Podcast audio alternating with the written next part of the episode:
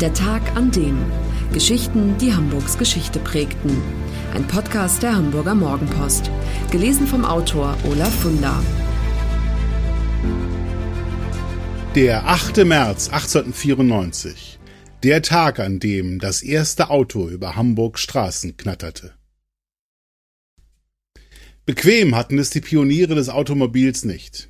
Bevor die Fahrt überhaupt beginnen konnte, musste, um den Motor anzulassen, erst umständlich gekurbelt werden.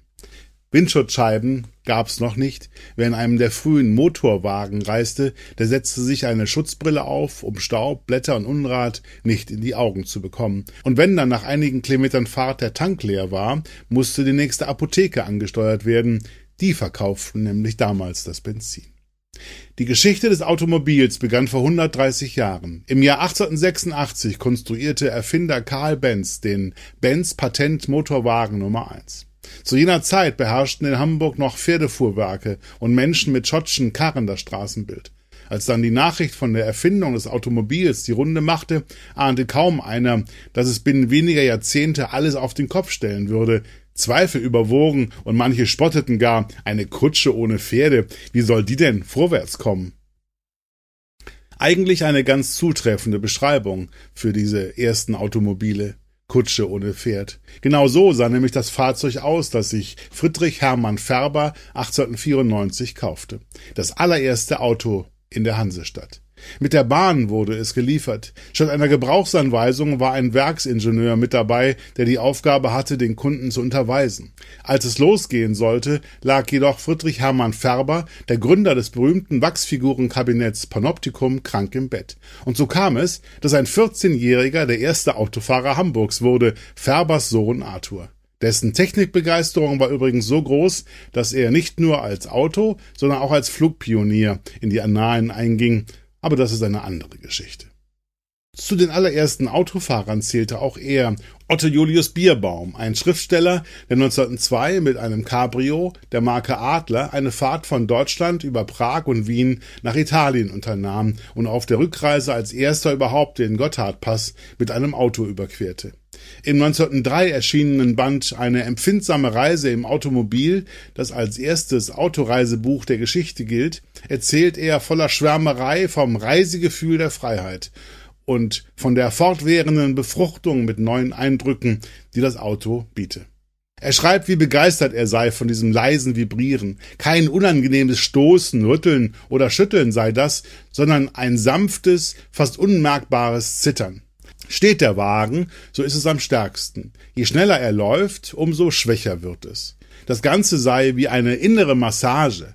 Nach einer vier- oder fünfstündigen Fahrt fühle er sich deshalb von Kopf bis Fuß erfrischt.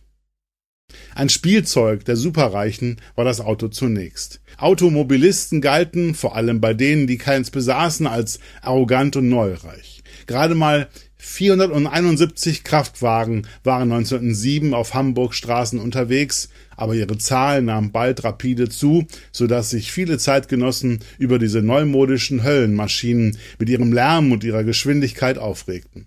1929 wurden auf Hamburgs verkehrsreichster Kreuzung Esplanade, Ecke Neuer Jungfernstieg 22.000 Automobile an einem einzigen Tag gezählt.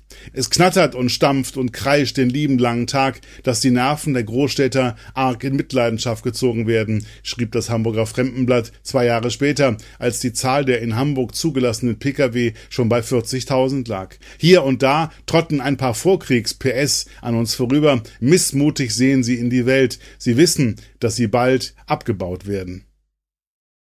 Der Straßenverkehr wurde zu einer immer größeren Herausforderung für die wachsende Stadt. Der bereits in den 20er Jahren drohende Verkehrsinfarkt in der Hamburger City trieb auch diesen Mann um, Paul Arnheim, der 1880 in Altona als Sohn der jüdischen Eheleute Leopold und Rosalie Arnheim zur Welt gekommen war und sich mit einem Konstruktionsbüro selbstständig gemacht hatte.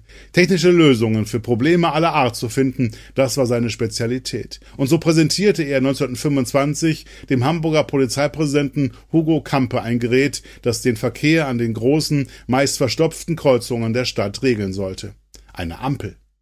Arnheim ist nicht der Erfinder der Lichtzeichenanlage. Bereits 1868 war in London eine Ampel in Betrieb genommen worden und seit Herbst 1924 stand ein ähnliches Gerät auch auf dem Potsdamer Platz in Berlin.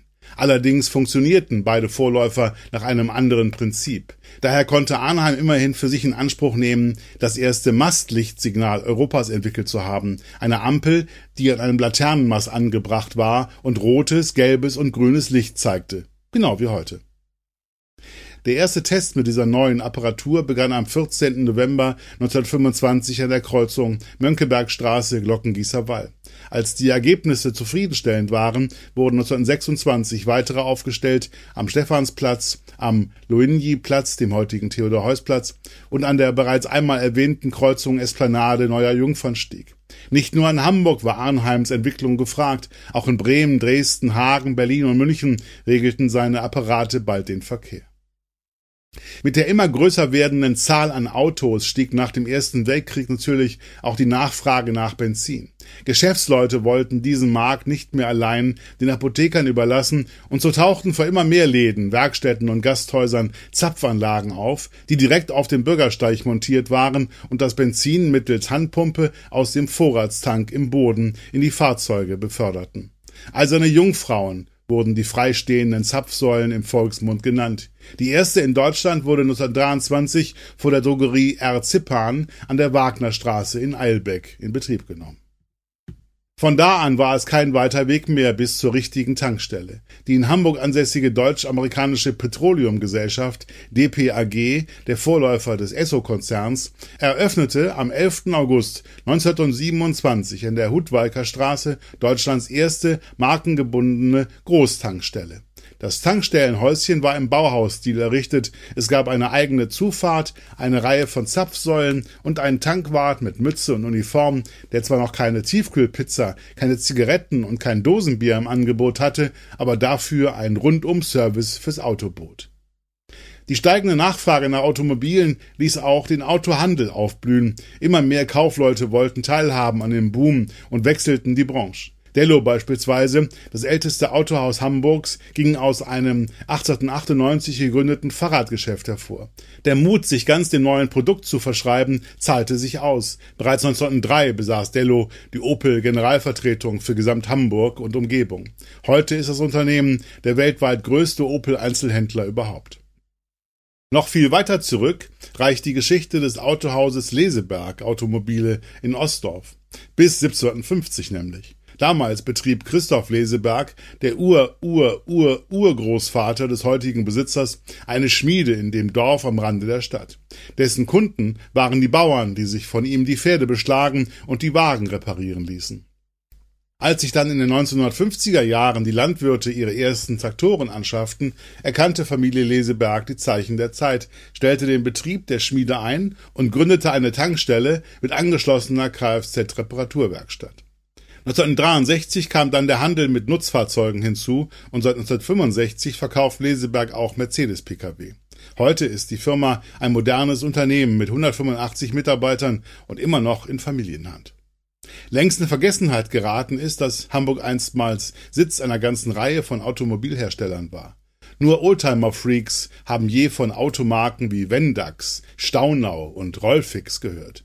Dem einen oder anderen ist vielleicht noch die Tempo Autofabrik in Harburg ein Begriff, die 1928 vom Kohlenhändler Max Vidal und seinem Sohn Oskar gegründet worden war, sich auf die Produktion von Kleintransportern konzentrierte und damit sogar Weltruf erlangte.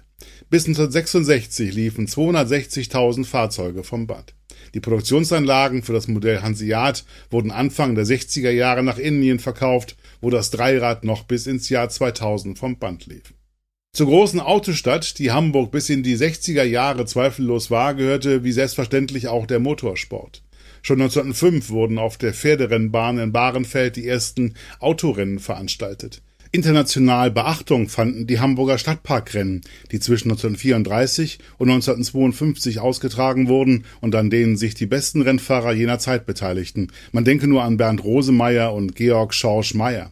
Um sie siegen zu sehen, kam alles, was Rang und Namen hatte, sei es Filmdiva Zara Leander oder Boxstar Hein Tenhoff. Seit 1999 lebt die Tradition der Stadtparkrennen wieder auf. Für das jährliche Stadtpark Revival holen Oldtimer-Besitzer ihre Schätze aus der Garage und führen sie in der Öffentlichkeit vor. Das war der Tag an dem Geschichten, die Hamburgs Geschichte prägten. Eine neue Folge lesen Sie jeden Sonnabend in Ihrer Mopo und hören wöchentlich einen neuen Podcast.